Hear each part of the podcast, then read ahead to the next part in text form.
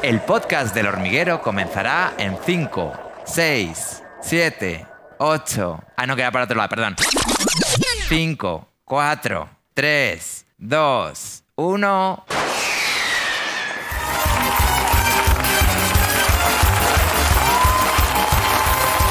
Amigos, hoy ha venido a divertirse al hormiguero el artista latino más importante de todos los tiempos. Desde Miami, Enrique Iglesias.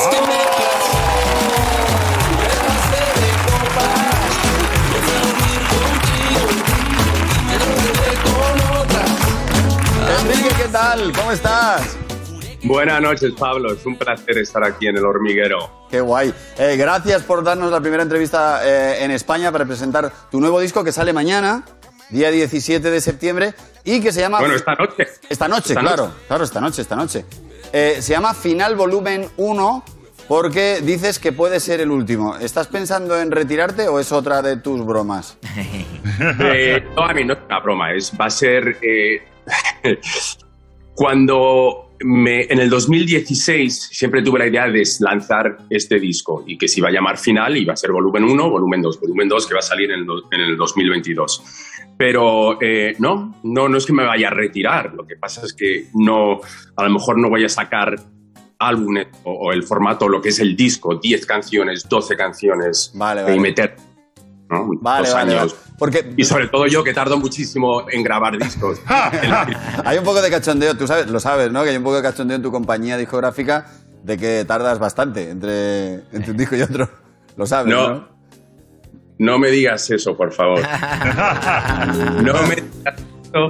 No, pero es gracioso porque en el 2016, cuando eh, tuve un meeting con el, con el jefe de la compañía, le dije, le expliqué que mi próximo disco quería que se llamase Final.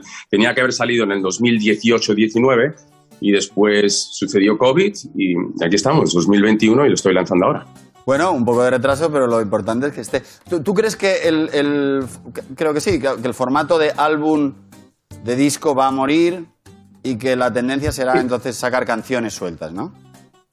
Sí, no, yo creo que depende en qué etapa estés en tu carrera. Yo creo que hay artistas que les conviene sacar un álbum, un disco. You know, yo en, en el momento que me pilla a mí en mi carrera, este es mi eh, undécimo disco. Así que eh, para mí era, eh, eventualmente es lo que iba a suceder y ya en el futuro, cuando saque el volumen 2, después de eso, sí, a lo mejor voy a, voy a seguir escribiendo canciones porque la música la llevo dentro de mí y nunca voy a parar de escribir canciones, pero sí que no voy a sacar un disco entero. Sacaré un sencillo a lo mejor. Vale. Oye, hablemos un poco del single de Me pasé de Bueno, copas. pa- Eh, me pasé de copas que vas de una infidelidad en una noche loca que te pasas de copas. Yo ya sé que tú ya llevas mucho tiempo de padre responsable, pero eh, podemos compartir ¿cuál, cuál es la señal para ti cuando te estás tomando copas de que te tienes que ir a casa porque se va a liar. Yo te digo la mía, yo si intento abrir la puerta del baño con la llave del coche, ya yo digo, me, me voy, me voy. La, la mía es cuando empiezo a hablar y empiezo... eh, a- Pero, y cuando te despiertas con otra persona que no pensaba que iba a estar ahí por la mañana. Ahí, ahí, ahí. Oye, Ah, Bueno, eh, No, vamos, a, vamos a, a- a ver un poquito del, del videoclip de Me pasé de copas. Que la canción, aviso, si no la habéis escuchado, que es raro, pero es pegamento. Tú la oyes una vez y son tres días cantando. Me pasé de copas. La culpa fue del ron, de la cerveza y el don Periñón. Y echó a volar nuestra imaginación. Y de repente se nos olvidó. Y es que me pasé,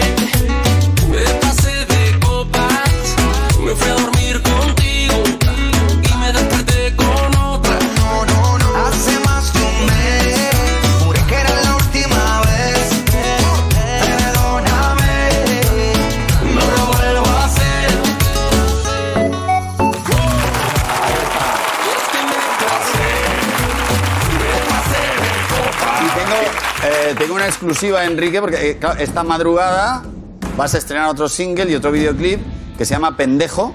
Nuestro, se llama... Pel- Correcto. Nuestro DJ dice que es la mejor del, del disco y me han dado un adelanto en exclusiva, pero es un poco un coiptus interruptus, ¿eh? Yo lo pongo hasta, hasta donde me han dejado. Ahí va el adelanto. No, puedes poner toda la canción.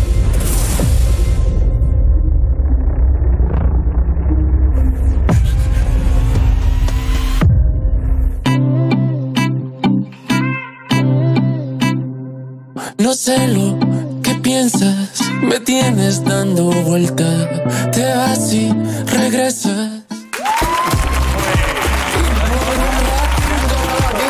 Lo juro, cuando, cuando lo- los de la discográfica me han cortado aquí, digo, pero hombre, dejarme un trozo y como no me han dado más trozos de canción, pues No me puedo creer que la compañía de discos no te quiera dar toda la canción, sobre todo cuando está a punto de salir en un par de horas. Me está mandando un WhatsApp, me está mandando un WhatsApp a los de la compañía. La mala disquera, dígales que lo pongan. mándales un mensaje. Bueno, oye, eh, No, hay una- oye, lo hubieses dicho antes, la hubiese, la tengo aquí en. Pero bueno. la, la tienes aquí. No, no, no, un momento, ¿la tienes ahí? La tengo aquí, pero mi email. Yo tengo ello, él, voy a tardar muchísimo tiempo. Espera, espera, espera. ¿Vas a tardar Espera, mucho? Bueno. Yo- y sé que estamos en vivo y no, Bueno. no quiero Bueno, esta noche la gente estará atenta y esta noche estará todo el mundo con el estreno de Pendejo. Eh, y eh, te quería hacer una pregunta. Después de 180 millones de discos vendidos y de 10 giras mundiales, he leído que te sigues poniendo nervioso cada vez que te subes a un escenario. ¿Es verdad que siempre piensas que puede ser el último? Sí, por supuesto. Y siempre me imagino que puede ser el último y me gusta pensar de esa manera. Pero te, te- te digo que hace dos semanas tuve mi primer show. En hace, hacía un año, y, un año y medio que no subía arriba del escenario, que fue en Mónaco. Y estaba súper nervioso. Y dentro de una semana también empiezo la gira aquí en los Estados Unidos eh, con Ricky y con Sebastián. Y ahí también voy a estar súper nervioso, por supuesto. Claro, claro. Ya estoy. Bueno, estoy nervioso hablando contigo, imagínate. No, pero es verdad, el 25 de septiembre comienzas en Las Vegas, eh, que eso es... eh, es un poco el equivalente a, a los tres tenores, ¿no? Eso va a ser una locura. Ricky Martin, Sebastián Yatra y tú. eh, ¿Cómo va a ser eso? ¿Habéis hablado, ya tenéis idea de cómo va a ser el show o qué tal? Sí, estamos en eso. Eh, yo me marcho a Las Vegas dentro de un par de días para empezar los ensayos con toda la producción, pero como sabes, Sebastián y yo y Rick y yo nos llevamos estupendamente bien y, y queremos crear un gran evento. Esto empezó como una gira que íbamos a hacer, que, quería que fue- queríamos que fuese importante, pero ha ido creciendo y creciendo y creciendo y creciendo. Y ahora cuando llegamos a Las Vegas la producción es enorme y yo creo que los fans se van a divertir muchísimo. Ah, eso va a ser la Qué bomba. guay. Eso va a ser la bomba. Eh, Y, y como eh, eh, yo, yo vi a Sebastián cuando estaba en el show contigo y, y Ricky y yo somos buenos amigos, hay muy buena, muy buena conexión entre los tres. ah, y Ricky también es muy amigo del programa, ha venido muchas, muchas, muchas veces. Y, eh, ¿Qué es lo que más te llama la atención de la personalidad de, de Ricky Martin como, como cuando estás con ellos y de, y de Sebastián? ¿Qué destacarías de ellos dos? De, ostras, es que Ricky cuando no hay cámaras delante es así. Mira, eh, yo creo que Ricky, lo que ves enfrente de las cámaras, eh, se suele ser igual detrás de las cámaras. Es un, es un, es un chaval que es, es humilde, eh, con un talento extraordinario. Y Sebastián es un chico también con un talento extraordinario y, con muy buen sentido del humor. Y por eso pienso que hacemos, vamos a hacer buen equipo. Ah, qué bueno. Oye, eh, háblame un poco más. Claro, hace, hace muy poquito que dices que has hecho de nuevo un concierto con la gente. Háblame del antes. ¿Tienes algún tipo de ritual para controlar el miedo? Sencillamente te acojonas, te tomas una birra antes de salir. ¿Cómo es el antes? Eh, no una birra, pero sí eh, un, poquito de, un poquito de vodka. ¿no? Birra, cuando dices birra, te, te refieres a una cerveza. ¿no? Cerveza, cerveza, pero bueno, Cerveza, sí. ¿Qué No, yo, yo un poquito más a, al, vo- al vodka directamente, ¿no? al vodka directamente. Ajá. Oye, Eh, me gusta estar solo también, me gusta eh, pensar mucho y visualizar lo que, lo que va a suceder eh, arriba del escenario y tener esa conexión con el público eh, y tener... Y, y- y la razón por la que suelo pensar siempre, a lo mejor este es mi último show, porque sé que la gente paga mucha, mucho dinero por venir a estos shows y quiero que el show sea espectacular y quiero que sientan esa energía. Quiero, si, si yo realmente me divierto eh, arriba del escenario, sé que el público y sé que mis fans también se van a divertir. Ah. Y eso es lo que eh, quiero lograr eventualmente. Y lo, lo- lo logras. es que, fíjate, pienso que el hecho de pensar que igual es tu último show eh, y, y pensar eso en serio, cuando la gente puede Soy pensar. masoquista. Eh, a, a mí me- no, no, masoquista no. Yo creo que te da. El, el miedo te da una energía que, ¿cómo decirlo? Te pone atento. Totalmente. Entonces- Totalmente. Un poco de miedo eh, no está nada mal. Incluso. una- Es, es- Es, es bueno tener ese miedo. Y, y cuando no sientes ese nerviosismo y no sientes ese miedo, es porque ya a lo mejor no, no, no, no te apasiona tanto lo que estás haciendo. Y hasta ahora, eso no me ha sucedido, gracias a Dios. Qué bueno. Oye, Enrique, supongo que en, en el show prohibirás los drones. ¿Cómo, cómo va ese dedo que te, que te cortaste? O sea, eh, te si- ¿qué qué tal? ¿Cómo va la cosa? Te da gracia porque yo soy fan de los drones y, y el, el accidente que tuvimos en Tijuana, en México, Sí. o el incidente, eh, accidente, incidente, eh, fue culpa mía. Eh, el, el chaval que estaba volando el drone sabía perfectamente lo que estaba haciendo y yo fui idiota y subí la mano y me agarré del drone y era un drone un poquito más de los más modernos y de los más grandes que bajan las hélices cuando tiene que aterrizar y en cuanto toqué la cámara bajaron las hélices y toma, ya me cortó el dedo. Wow. Y, eh, eh, ¿qué nivel? Porque seguiste haciendo el concierto y tal, eh, con- supongo que la adrenalina te ayudaría con el dolor, pero ¿qué nivel de avería te hiciste? ¿Te hiciste un corte gordo? ¿Estuviste tiempo sin poder hacer cosas? Sí, sí, sí, sí, sí. un montón. A mí sabía, sabía que era grave porque tenía parte del dedo que lo, lo vi, lo vi, eh, estaba, estaba, por cierto, era en una plaza de toros, vi parte del dedo en, ahí en el, en- entre, el, entre la gente, you know? Oh, y lo encontramos, Oh, eh, lo encontramos Oh. y inmediatamente, no, no, ahí en ese momento no sentía, no sentía tanto dolor porque había mucha adrenalina, pero después me fui, tuve la suerte que estaba en Tijuana, pude volar a Los Ángeles, encontré un doctor que al próximo día me operó y el dolor realmente empezó después de la operación. Eso sí que fue, eh, fueron dos meses de muchísimo dolor. Además, parece una tontería, pero era mi mano derecha, así que así, no podía comer eh, como suelo comer, you know, sujetarle el cubierto, el cuchillo, eh, el tenedor, perdona. pelar Eh, gambas frotándolas contra la pared, claro, porque... porque- Sí, exacto. O tonterías como ir al cuarto de baño. No, si estás claro, acostumbrado claro, claro. Mano derecha. No, no, eh, eh, Hacer todo con la izquierda. te entiendo, eh, Perdón, te entiendo No, no, es que la mano izquierda no, no lo deja igual. No, no, te entiendo, no sabes cómo porque... Y, eh, y otra- otras cosas que tampoco no, no-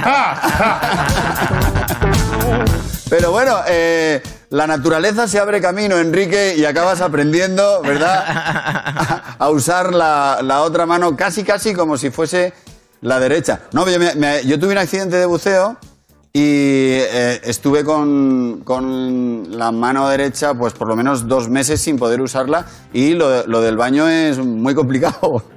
Muy complicado Sí, porque... parece una tontería, pero no, no lo es. Pero no, porque no tienes, con- no tienes la misma sensibilidad con la mano izquierda que con la Claro, derecha. claro, es como un No hay- cirujano. Oye, hablando, hablando de otra cosa, me gustó mucho una cosa que dijiste de tus tres hijos. Has contado que son como un antidepresivo para ti. Eh, cuando estás de bajona, tus hijos te levantan el ánimo. O sea, da igual cómo llegues a casa cuando ves a tus hijos. ¡ah! Totalmente, inmediatamente. Cuando los veo me ponen de buen humor.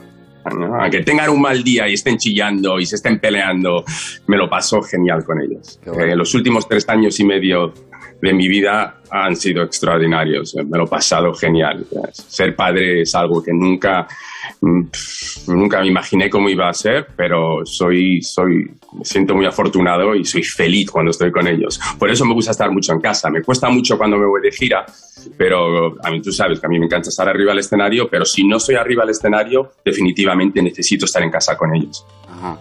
¿Y se zurran mucho entre ellos o qué? Porque claro, son tres. Buah, las peleas que hay, sobre todo entre los gemelos, son ¿no? Pero, pero es gracioso y además y el poder, sobre eh, em, Masha, María, que tiene un año y medio, que nació justo antes de, de- de COVID, este Sí. año he podido estar con ella constantemente, verla crecer y, y ver cómo se van, cómo van desarrollando y es increíble qué rápido pasa el tiempo. ¿No? Mis, mis los gemelos, eh, Nico y eh, Nico y Lucy tienen ya tres años y medio. Y si me preguntases cuántos años tienes, como si estuviese pasado hace un año.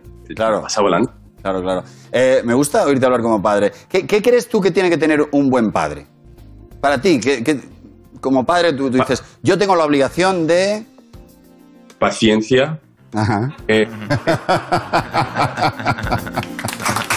querer eh, escucharles eh, mimarles, quererles, eh, repetirles constantemente que estás aquí con ellos, aunque no estés con ellos físicamente, y que siempre pueden contar conmigo y que siempre voy a estar ahí para ellos.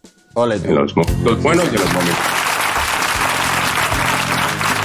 Eh, tu hermana Tamara nos ha contado alguna de tus travesuras, sabes que curra aquí, y, eh, como cuando de pequeño vivías en Estados Unidos y le tiraste una lagartija a, a un tío del coche de al lado. ¿Tú te acuerdas de eso? Por supuesto que me acuerdo de eso. Pero- era- yo, era un cha- yo era tremendo, ¿eh? cuando, era un, cuando era un chaval y mi hijo Nico me recuerda un poquito a mí Sí. en ese sentido. Eh, pero era, yo hacía cada cosa y me acuerdo también cuando vivía en Madrid, compraba petardos y los iba tirando por la calle y armaba jaleos y si veía una parada de autobús tiraba un petardo.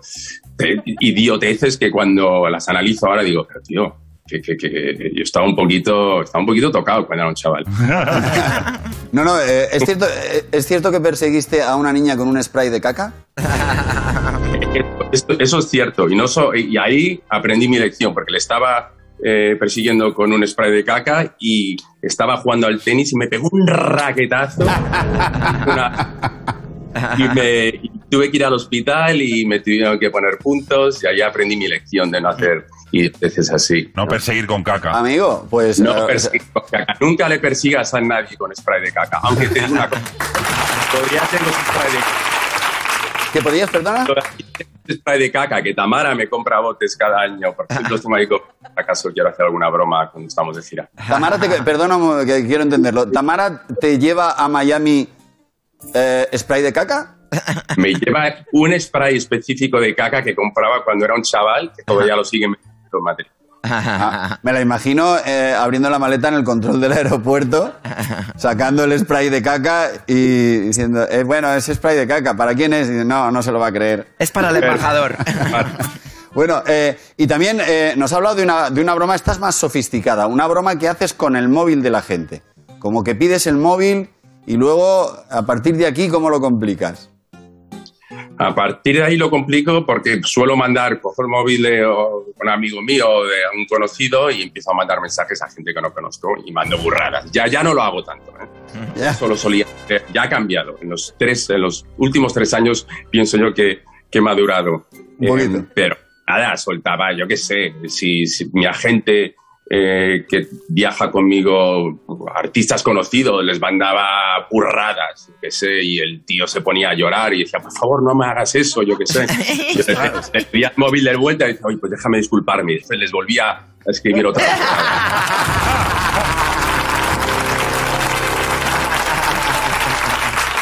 Pero ya no lo hago.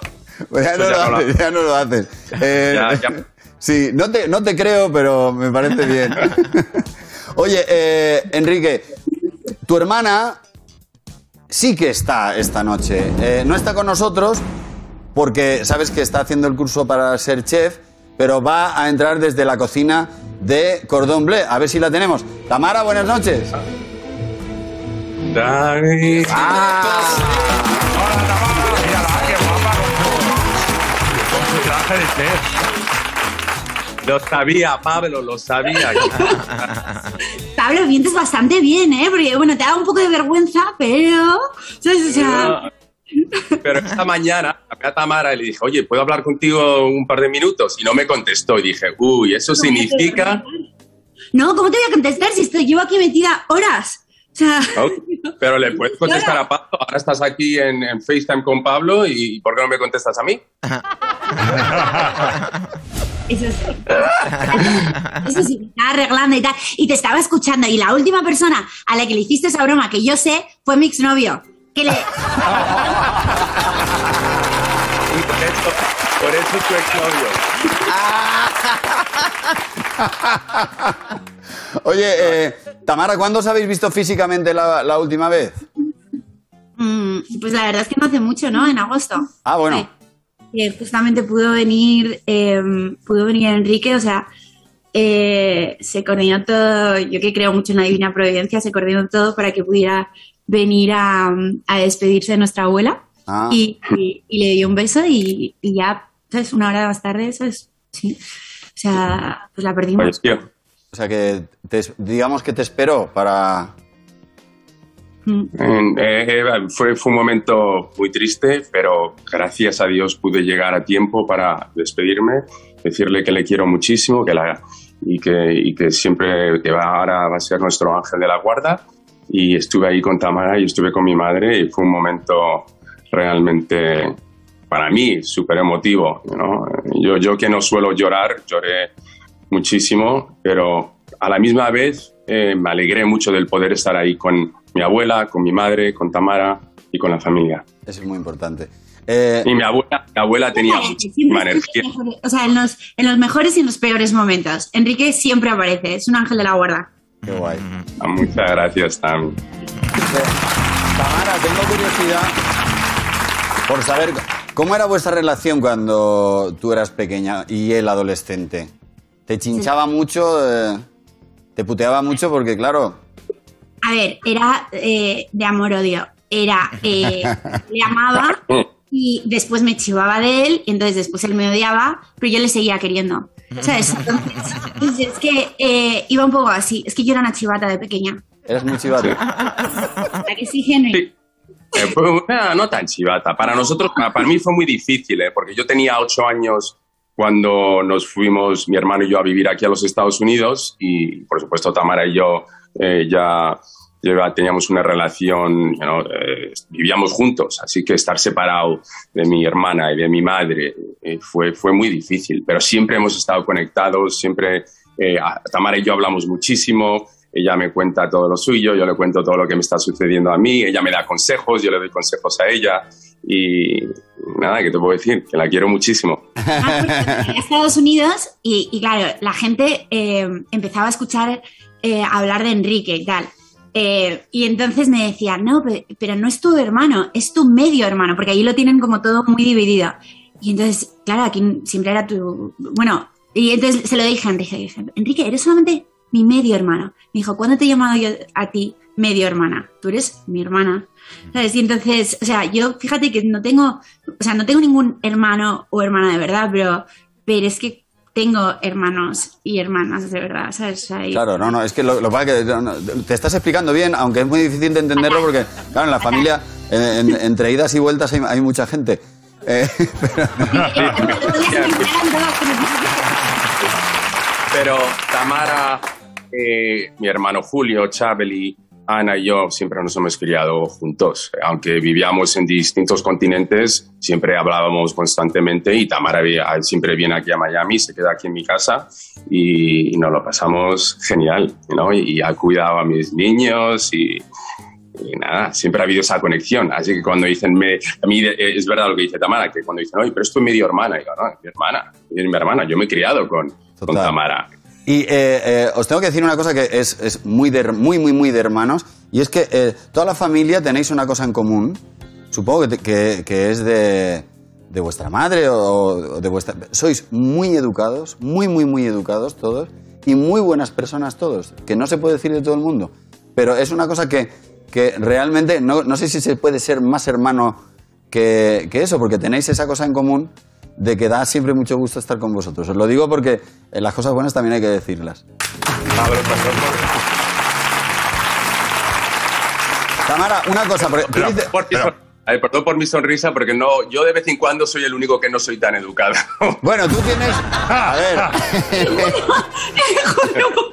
A ver. Julio, julio tendrías que ver nuestras cenas de Navidad. ¿cómo? Bueno, háblame, háblame, ¿cómo son vuestras cenas de Navidad? ¿Cómo, ¿qué cómo pasa? en- Hoy Tamara en del otro lado de la mesa, ¿sabes? Porque es que Julio y él es que son para darles de comer aparte. Bueno, se divierten, se divierten y se lo pasan bien. Eh, hay una cosa que me gustó mucho que me contaste el otro día, Tamara. Dices que admiras mucho a tu hermano porque se enfrentó a todo el mundo para dedicarse a la música. Porque, eh, Enrique, tú estudiabas económicas, que además te iba muy bien, y de repente te dije, me planto y voy a la música, ¿no? Sí, eh, eh, mira, yo empecé, a mí, yo cuando ya empecé a ir a la universidad tenía muy, bueno, no solo a la universidad, cuando iba al colegio, sabía lo que quería hacer, sabía que la música es lo que me atraía. Yo, yo como estudiante era pésimo, pero pésimo, pésimo, pésimo. No me podía sentar y estudiar más de una hora o dos horas, me volvía loco. En cambio, me podía sentar y escribir o intentar escribir canciones y, y noté que lo podía hacer horas y horas y horas y horas y horas y horas y, y- y me encantaba y me apasionaba. Así que eh, eventualmente sabía que de una manera u otra, mm, fuese como compositor o como un compositor que canta sus canciones arriba del escenario, poco a poco fui evolucionando y sabía que antes o después eh, quería acabar eh, haciendo música. Eso, eso para mí eh, lo tenía muy claro desde que tenía 12, 13 años. Sin- Las primeras que escribí para mi primer disco apenas tenía 14, 15 años. Si tú te vas por amarte, una experiencia religiosa. Estamos hablando de, de 1995, cuando era un chaval, tenía, tenía 10 16 años. Cuando saqué, cuando lancé mi primer disco, tenía 18 años. Ah, y le, bueno, y le compusiste una canción a Tamara, aunque nunca se ha escuchado en ninguna parte. ¿En serio? Sí, a, a Tamara le he compuesto muchas canciones que le he puesto, pero Tamara, tú también, ¿cómo cuentas eso, eh? Cuidado, cuenta todo. Pero no me contaste ninguna anécdota. O sea, te dije que hicieras tus deberes, entonces tuve que eh, sacar de mis memorias eh, cosas. Siento. Ah, Ya verás, Pablo. me dijo- Tamara me dijo el otro día, oye, Pablo, por favor, cuéntale cualquier anécdota que tengas. Ya hablé con, con- con tu mujer Laura, que es Sí. encantadora, por cierto, eh, y me dijo, cualquier anécdota que tengas. Lo que pasa es que los últimos días me está volviendo loco. Estoy, estoy con el lanzamiento del disco, estoy con, con la gira, y en que no, eh, bueno, tú y yo tenemos el mismo problema, que no dormimos. Sí. ¿no? Porque me acuerdo cuando hablamos, Sí, me acuerdo, sí, eh, claramente que tú y yo estamos hablando de eso. Y oye, ¿cómo lo haces? Porque yo, yo no sé cómo tú lo haces todos los días con un programa en vivo.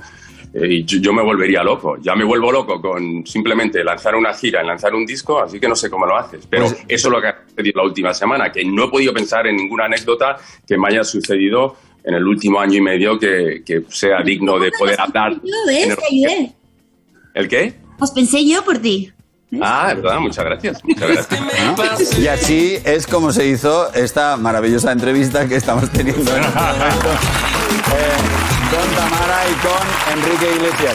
Eh, una, una última pregunta, Tamara. ¿Es cierto que de adolescente, Enrique, porque ahora no se le ve tímido, pero es cierto que de adolescente era tímido y no se atrevía a hablar con las chicas? ¿Eso puede ser verdad? Muy, eh, es muy verdad.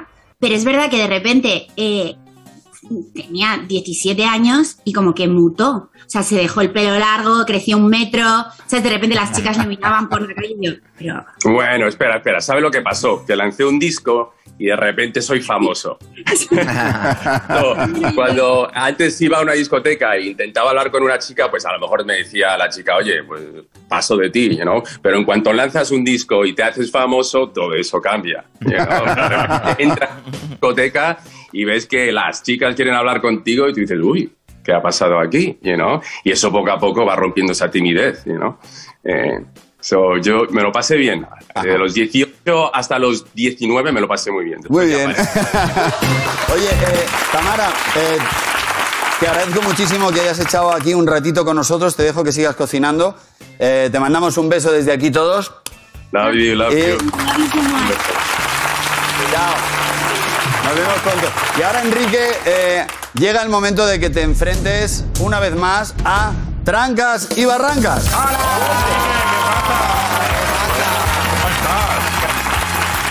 Mira, pa- es que ¿sabes lo que pasa? Que cuando nosotros hablamos se te corta al hablar. ¿Sabes? Cuando le llegan sonidos, entonces tenemos que respetar súper bien los turnos. ¿Qué tal, Enrique? Muy bien, ¿qué tal estás? Pues estupendamente. Oye, eh, ¿estás ahí con tu perro? Es que Pablo, si Pablo se trae las mascotas, nosotros también. Tengo, espera, aquí, A perdona, ver. es que mue- mis perros siempre están conmigo, son mis mascotas. Aquí está Jack. Oh. Está a tope. Max, que es un Oh. Qué bonito No. chihuahua, ¿no? Me encanta esa raza.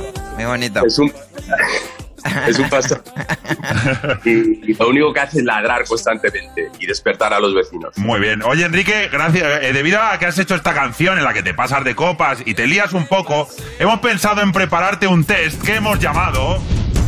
El super test de la mega fiesta deluxe nivel premium mundial by Enrique Iglesias.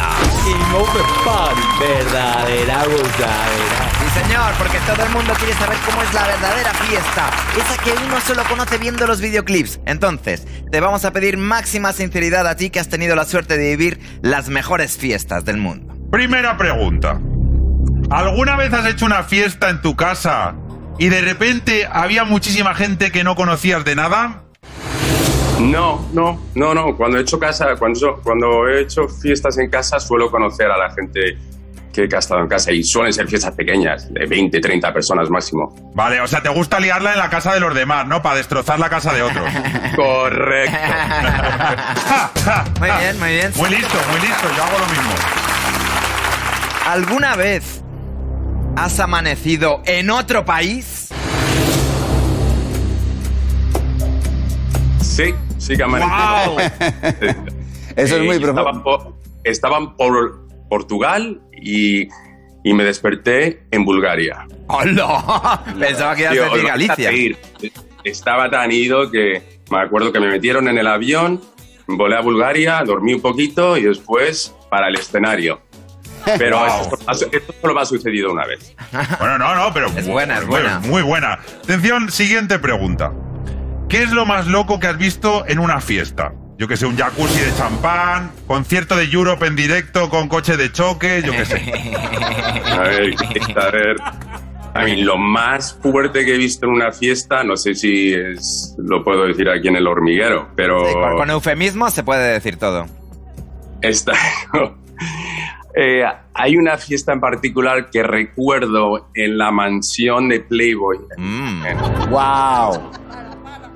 En donde estaba con mis amigos y en donde había, en donde había un jacuzzi enorme y, y ahí mejor me,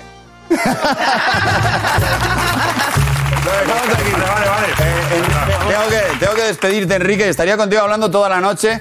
Eh, tengo muchas ganas de verte en persona. Cuando vengas, no dejes de, de dar una vuelta por el hormiguero, por favor. Te mandamos un beso muy grande y un abrazo. Y muchísimas gracias por atendernos. Y suerte con el disco y con todo. Gracias, guapo. un fuerte abrazo. Gracias.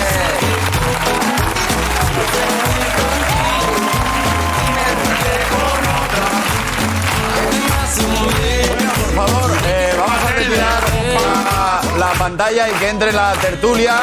Que entre Cristina Pardo, María Daván, Juan del Val y Nuria Roca. Vaya,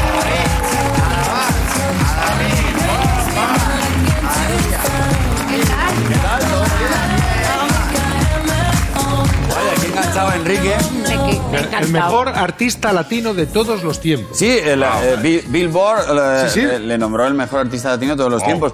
Y eh, bueno, bienvenidos a todos. Y quiero empezar con Juan del Val, porque Juan, eh, claro, no, la, la semana ¿En qué pasada. charco se ha metido ahora? No, pero es que claro, la semana pasada nos íbamos a ir y justo en los últimos 30 segundos eh, indignaste a todos los karatecas del mundo, a sus familias, a sus amigos, a sus vecinos, a sus seguidores. Poco me parece, poco me parece. Todo, todo de este bello arte cual, ¿eh? marcial. Eh, A todos los karatecas del mundo. Fíjate si no habrá karatecas en el Claro, mundo. porque eres, eres un ofensas. Sí, la verdad es que a lo mejor no cuajó mi comentario en en el mundo del karate. Es posible, por lo que sea, ¿no? Pero es verdad, no, es verdad que hay mucha gente que tiene sentido del humor, pero hay otra gente que ya sabemos que no. Te han insultado. Sí, me han insultado a mí, a toda mi familia, eh, me han llamado sinver- sinvergüenza, me- que es un, un insulto que me encanta, me lo han repetido. Se mola, ¿eh? Sinvergüenza. Sinvergüenza me han llamado mantenido, que eso es otra cosa que me encanta. te digo, que- O sea, mantenido es otro que, Que un poquillo que tienes me razón. fascina. Y, y bueno, y todo, ya te digo, insultos, digamos, gruesos. como se- Ajá, como metiéndose ya de otra forma. Bueno, por si os perdisteis el momento de la superofensa, vamos a verlo otra vez. ¿Habéis visto lo de las catas del karate? sí. ¿Qué pasa? A ver. Qué malo. Vos, vos. y, di- y digo yo, ¿y esto cuando empieza? Ya verás, el colectivo de ¿Cómo ha ganado? Un oro y una plata. Ha sido un rotundo No éxito. te, no te es verdad metas con gente que sabe pegar, Juan. que, que tú lo ves, que tú lo ves y dices, joder, qué difícil, pero hay un momento dado que dices, bueno, ya, ¿no? Deja, deja de hacer, deja de hacer sombra, ¿no? Bueno, Cuéntame, cuéntame, cuéntame. Como tú sabes que yo soy un hombre de concordia, Sí, es verdad. que yo lo último que quiero es una polémica. Jamás. Eh, para seguir la broma, ha venido el mismísimo Damián Quintero, que es el medalla de plata de Qatar en los Juegos Olímpicos de Tokio. Para que estéis los dos juntos.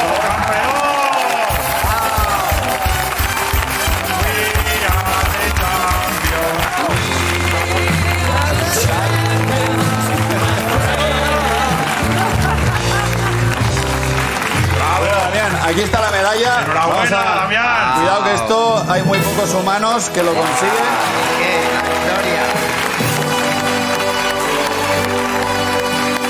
Y eh, la voy a dejar aquí porque voy a, eh, os voy a pedir un poco. Primero, bueno, Damián, eh, tú contacta- contactaste porque tú te los tomaste con sentido del humor. Claro, yo estaba poniendo, yo, eh, puse lo- el momento este que tú acabas de poner, lo puse en las redes sociales y claro, empezó una avalancha tremenda. Y claro, pues hay gente que, que es muy grande, como es Damián, evidentemente, y él sí se lo tomó con sentido del humor y me entró y me dijo, bueno, yo es que me he reído. Entonces, a- al mismísimo Damián le hizo gracia aquello, o sea que me parece Ajá. que es- demuestra su enorme grandeza, no solamente por los Juegos Olímpicos, la medalla de plata de esa especialidad tan importante, sino por tener sentido del humor, que es lo que caracteriza a un grande siempre. Ole tú. Y, eh, Oye, qué Tú, pero tú, Damián, comprendes que, o sea, una persona que no entiende, pues es como de cata, es como si a una persona le pones un Picasso y no entiende de pintura, que ve gurruños. Entonces dice, claro, no me entero, no, es que no, no, lo que pasa es que tú no sabes. Eh, el cata es una cosa muy complicada y que dices que se basa en el corazón, ¿no? Sí, bueno, yo te iba a decir, digo, me reí porque al final, ¿sabes qué pasa? Que el, vídeo que vi de, de Juan, eh, hay muchos padres que me han encontrado por la calle y me han dicho, joder, me encantó tu actuación, no sé lo que hacías ahí ni nada, pero mi hijo estaba mirando a la tele y decía, ¿cuándo se pegan? ¿Sabes? Entonces era como, vale, lo mismo lo está diciendo Juan de Val, entonces, bueno, pues me, me reí y por eso le escribí, ¿no? Y lo que decías tú de corazón, sí, al final, bueno, como dice mi entrenador, ¿no? Un, un kata perfecto es que haya consonancia entre cuerpo, eh, espíritu, mente y corazón, ¿no? Entonces, yo creo que la diferencia entre un buen kata y un, un kata de, de campeonato, ¿no? De, de ganador, pues es, es ese corazón, ¿no? Es hacer kata con sentimiento, porque técnicamente y físicamente todos son muy, muy buenos, ¿no? Eh, En el top mundial. Pero cuando tú sacas corazón, haces el kata con sentimiento y a la gente, al público, al- a vosotros, ¿no? A los que están alrededor, a, a los jueces que nos, que nos puntúan, pues se le pone el vello de punta, pues eso es lo, lo importante, ¿no? Bueno, eh, le hemos pedido a Damián, para que Juan vaya entendiendo un poco más la cata, que le enseñe un poquito de cata y que este es un programa de acción y que los, Vamos, vamos a darle... que los dos juntos Vamos a pegar al aire, ¿no? un poquito de cata. Madre mía. Para todos vosotros. Quiero aclarar que lo hace un pelín mejor. Ahora vamos a hacer un trocito del kata que hice en semifinal de los Juegos Olímpicos que se llama Anandai, ¿vale? Siempre me gusta ver a Juan y Damián en el hormiguero.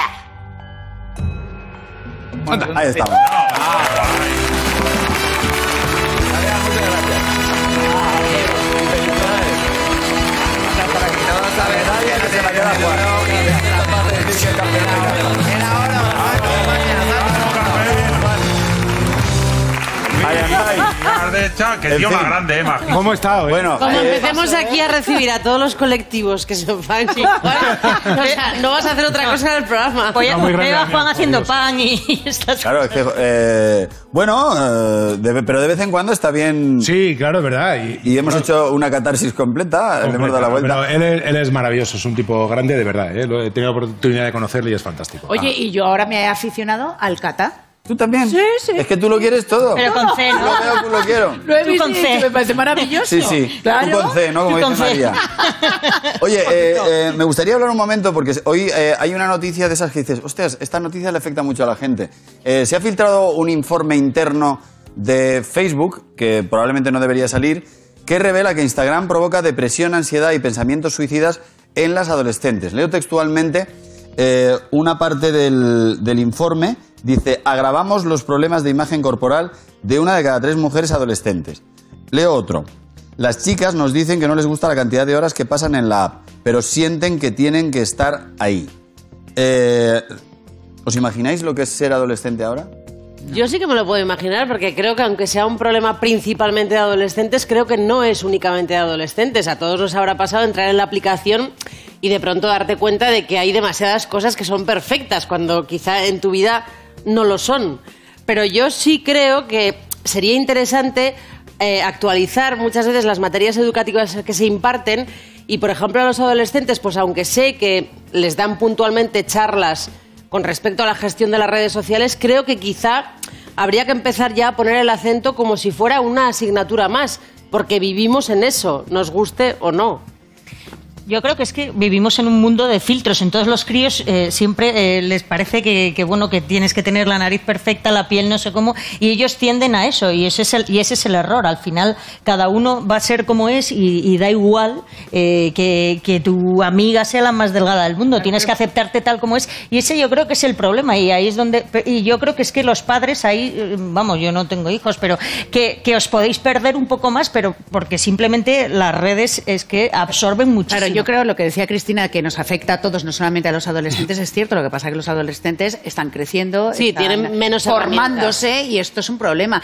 Y creo que, a ver, si se quedara solamente en las redes sociales, no pasa nada, pero el problema es como de repente, eh, bueno, eh, sabes que existe una gran demanda, por ejemplo, de cirugía estética parecida a los filtros que se utilizan en las redes sociales. Entonces, claro, eso ya distorsiona la realidad. Quiero que me pongan la cara del perrito, por No, eh, de- es así, ¿eh? Claro, hay filtros que te ponen moreno, hay filtros que te, te ensanchan los, los labios, y entonces las niñas o los niños, sobre- pero sobre todo las niñas, van a los cirujanos plásticos a decir, quiero tener esta cara con este filtro. Pero con 15 años. Sí, sí, sí, con 15 años. Y el suicidio es 16 la, años. la principal causa de, de muerte en los adolescentes. O sea, y me parece que, hombre, yo sí incidiría un poco de- dentro de lo difícil que es eh, la función de las familias. A mí me parece que es importante también el, darles a, entender lo que verdaderamente es la realidad, dentro de lo difícil que es esto, ¿no? Pero claro, la realidad es la realidad y eso, y, las redes sociales son en sí mismas una distorsión. No, y que luego no sabemos las consecuencias que puede tener al final el estar colgando tu vida en directo. Col- eh, fotos que quizá dentro de un tiempo te puedas arrepentir.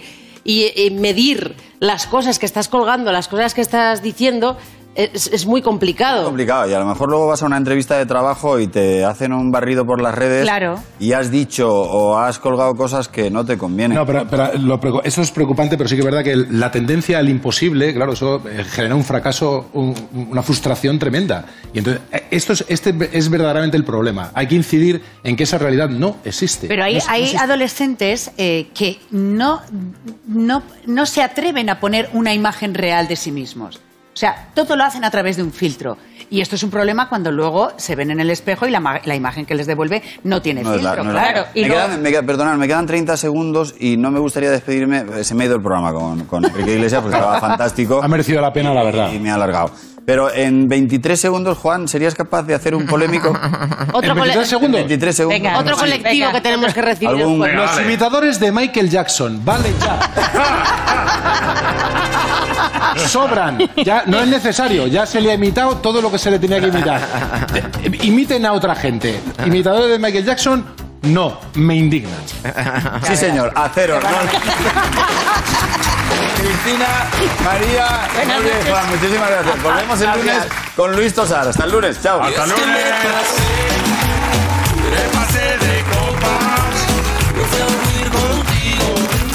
Y esto ha sido el podcast del hormiguero. Envíaselo a 10 amigos o si no se te caerá un ojo.